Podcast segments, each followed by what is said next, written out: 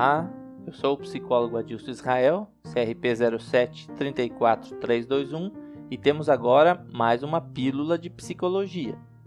O assunto de hoje é a resiliência. Este é um termo emprestado da física que lá diz respeito à capacidade que alguns materiais têm de retornar à forma original após terem sido submetidos a um estresse. Por exemplo, um elástico, que depois de esticado tem condições de voltar ao estado anterior. A partir daí fica claro que o termo resiliência serve apenas como analogia quando o assunto se refere a seres humanos. Analogia, pois, embora nós tenhamos recursos para suportar muitas coisas, por um lado é utópico pensar que vamos mesmo voltar ao estado anterior depois de passar por alguma dificuldade ou trauma mais severo. Enquanto que, por outro, o nosso crescimento, desenvolvimento e evolução depende exatamente da capacidade de nos adaptarmos. E é aqui que este conceito se torna útil à psicologia, à psique humana. Entender resiliência como a capacidade que as pessoas têm de se adaptarem às dificuldades, suportar traumas, ameaças, tragédias ou eventos de estresse significativo.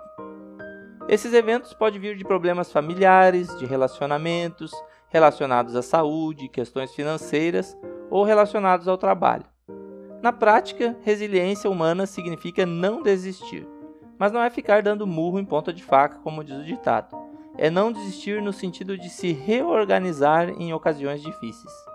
Para nós, seres humanos, resiliência não é voltar ao estado anterior, como faz o elástico, mas sim se assemelhar a outra característica do elástico, que é ter forças para recomeçar, para tentar de novo, em outro momento, de outra maneira, em uma situação nova. Não é refazer a mesma coisa do mesmo jeito que não deu certo, é fazer de novo, de uma nova maneira, com informações novas, com mais experiência, mais conhecimento. É importante saber que resiliência não é um traço de personalidade, uma característica definitiva, onde a pessoa é ou não é resiliente. Resiliência humana envolve pensamentos, atitudes e ações que podem ser aprendidas, exercitadas e desenvolvidas por qualquer pessoa. Uma série de fatores podem colaborar com a resiliência humana tais como uma visão positiva a respeito de si mesmo, autoconfiança, autoconhecimento, reconhecimento sobre seus pontos fortes e fracos e acreditar que pode sim ainda fazer dar certo. Por isso, precisamos aceitar que mudanças fazem parte da vida, que a vida não é uma receita de bolo e que decisões precisam ser tomadas. Então, cuide-se, pratique a fé, cuide do seu corpo, da sua mente e do seu emocional. Quanto mais nos conhecemos, Quanto mais bem estamos física e emocionalmente, mais conseguiremos recomeçar se for necessário e mais resilientes tendemos a ser.